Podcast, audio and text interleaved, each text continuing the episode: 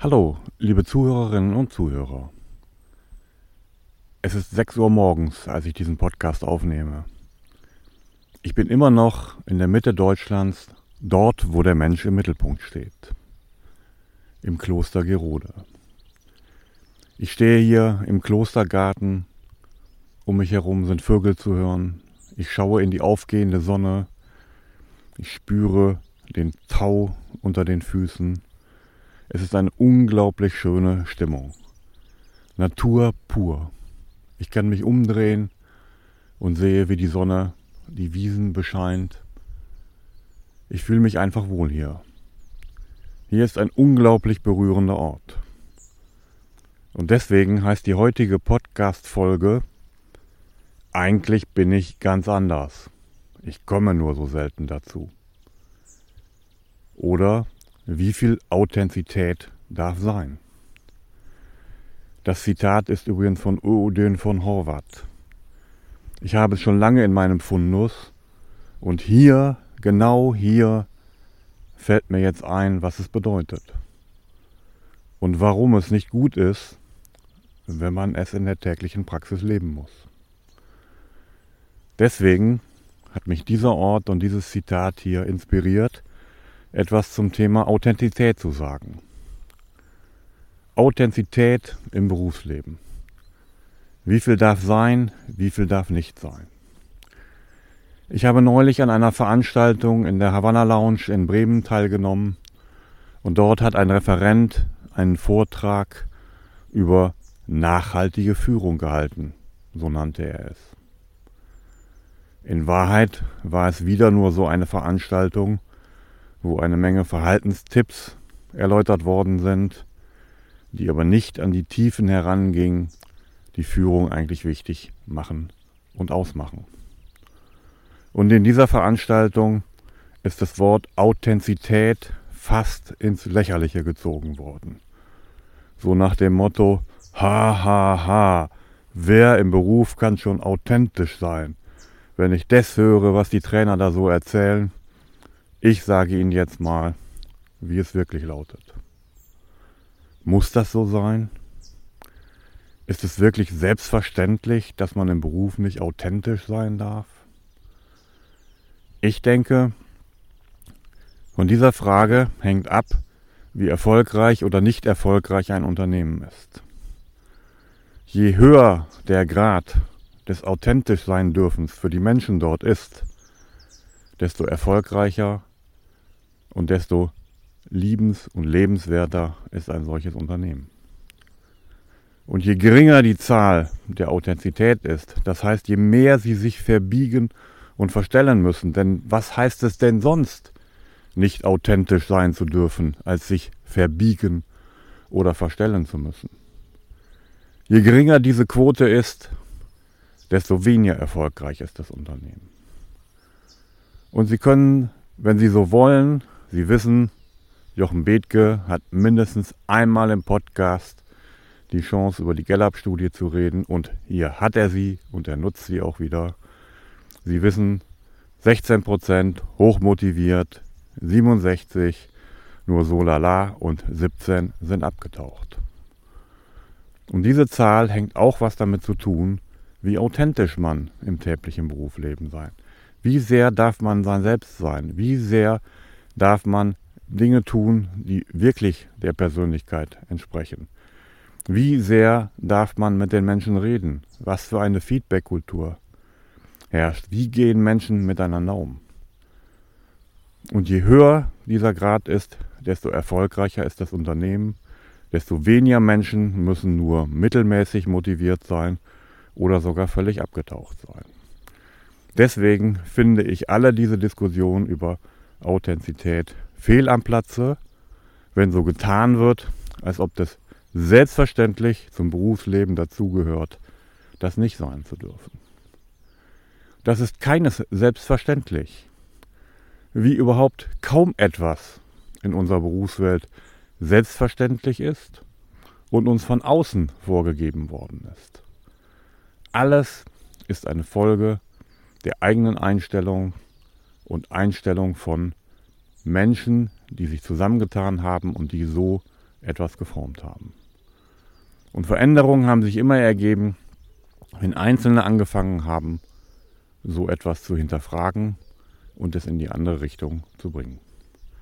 Also gehören Sie zu denen, die in ihr Berufsleben und ihr Unternehmen immer mehr hineinbringen, dass Menschen authentisch sein können. Denn wenn ich nur zu 70 Prozent authentisch sein kann, kann ich auch 30 Prozent meiner Leistung nicht erbringen. Das ist doch eigentlich ganz einfach und müsste auch alle die überzeugen, die mit Zahlen reden. Ich sehe das so und ich denke, Sie können das nachempfinden. Warum bin ich also immer wieder an diesen Ort im Kloster Gerode in Thüringen an der Grenze zum Harz gekommen und genieße es hier morgens durch diesen wunderbaren Klostergarten zu gehen?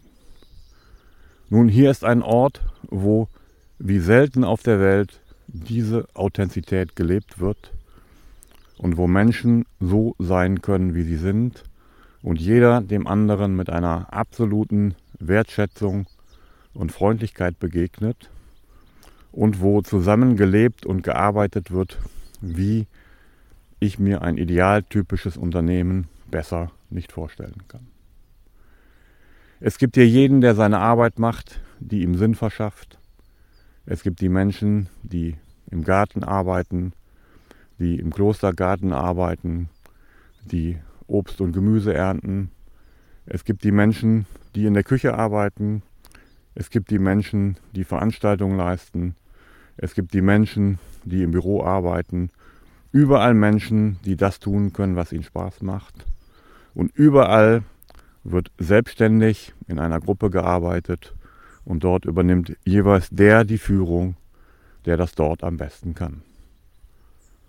Und so kommen Menschen immer wieder hierhin, weil sie hier auch zur Ruhe kommen können, weil sie diese Authentizität in sich selbst wieder erleben können, indem sie hier die Stille in sich selbst finden und wieder zurückfinden, aufmerksam im Hier und Jetzt zu sein.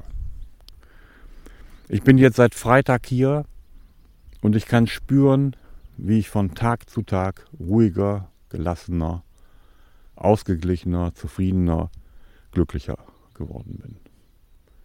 In sich selbst ruhen, die Stille in sich selbst spüren, aufmerksam und präsent zu sein und das alles in einer wunderbaren Natur, Stille und gutem vegetarischem Essen.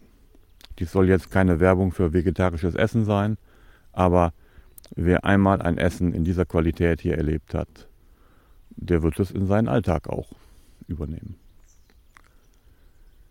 Wir haben hier mehrere Veranstaltungen gehabt, die mich innerlich wirklich weitergebracht haben. Und eine möchte ich Ihnen zum Schluss dieses Podcastes noch mit auf die Reise geben. Die hat mich wirklich berührt. Und hier liegen einige der Hauptursachen der Konflikte, die Menschen miteinander haben, der Reibungsverluste in Unternehmen, der Kommunikationsstörungen, wie man es auch so schön nennen darf. Wir haben in einer Übung hier an einem Nachmittag in einer kleinen Gruppe wieder das Zuhören gelernt. Zunächst ist es uns gelungen, mit meditativer Technik in einen Zustand des in sich selbst Ruhens zu kommen, oder Sie können es auch nennen, einen Zustand zu kommen, in dem wir alle wieder die Stille in uns selbst spüren konnten. Und dann war es unsere Aufgabe, in einer kleinen Gruppe mit vier Menschen jeweils fünf Minuten einen anderen nur ausreden zu lassen, ohne sich einzumischen, ohne schon die eigenen Wertungen mit reinzubringen, ohne abzuwerten, ohne zu unterbrechen, ohne Kritik zu geben. Sie wissen schon, viele gestörte Unterhaltungen laufen ab wie ein Loriot-Sketch, in dem jemand erzählt, wie gut er Skat spielen kann und sein Gegenüber sagt ihm dann, wir hatten mal einen Rauherdackel. Der andere sagt wieder, wie toll er in der letzten Woche Skat gespielt hat. Und der Nachbar sagt dann, ja, aber zwei Rauerdackel, das geht gar nicht. Diese Form der gestörten Kommunikation beeinträchtigt Beziehung und das Zusammenarbeiten. Dort hat ein Mensch überhaupt nicht zugehört, sondern er hat sich schon bei dem Reden des anderen mit seinem eigenen Beitrag beschäftigt. Er war weder bei sich selbst noch bei dem anderen. Wir haben dies nun in einer kleinen Gruppe getan. Jeder hat fünf Minuten geredet und wir anderen haben nur interessiert und wertschätzend zugehört. Das war für alle eine besondere Erfahrung. Und für mich war es auch eine besondere Erfahrung, weil mir nämlich am Ende dieser Übung klar geworden ist, welchen guten oder unguten Verlauf eine Unterhaltung mit einem guten oder schlechten Zuhörer nehmen kann. Wenn der Gegenüber ohne Unterbrechung sagen kann, was er sagen möchte, dann kommt sogar nach einiger Zeit vielleicht sogar noch das Beste zum Schluss oder völlig neue Erkenntnisse. Wenn er hingegen von seinem Gegenüber nach kurzer Zeit bereits unterbrochen wird mit eigenen Wertung oder Abwertung, kann es sein, dass der andere dann gleich entweder in die Verteidigung geht oder ganz dicht macht und das Gespräch dann beendet ist und es einen völlig anderen Verlauf genommen hat, als es der Sprechende eigentlich haben wollte. Also nehmen Sie aus dieser schönen Folge mit, lernen Sie an einem Ort wie hier oder es gelingt Ihnen zu Hause, die Stille in sich selbst zu spüren und einfach mal bei Gesprächen ruhig und in sich selbst zuzuhören, was der andere wirklich sagt und wirklich aufzunehmen, welche Botschaften da kommen, ohne sofort zu unterbrechen. Ich bin mir ziemlich sicher, dass neben einem hohen Maß an Authentizität, was ich hier angesprochen habe, und der Kunst des Zuhörens viele Arbeitssituationen sich entspannen werden, Menschen glücklicher werden, zufriedener zusammenarbeiten werden und dadurch letztlich das Unternehmen, in dem sie arbeiten, auch erfolgreicher wird. Ich bin jetzt hier ein ganzes Stück gegangen, genieße noch die Sonne, die auf meine linke Körperseite scheint, komme jetzt an dem Gemüsegarten an, aber das ist jetzt zu viel für diese Nummer. Ich hoffe, ich konnte Ihnen anregende Gedanken aus diesem wunderschönen Morgen mitbringen und verabschiede mich bis zum nächsten Mal. Sie wissen, immer montags und freitags und alle Daten, wenn Sie mich erreichen möchten, finden Sie unten im Text. Auf Wiederhören.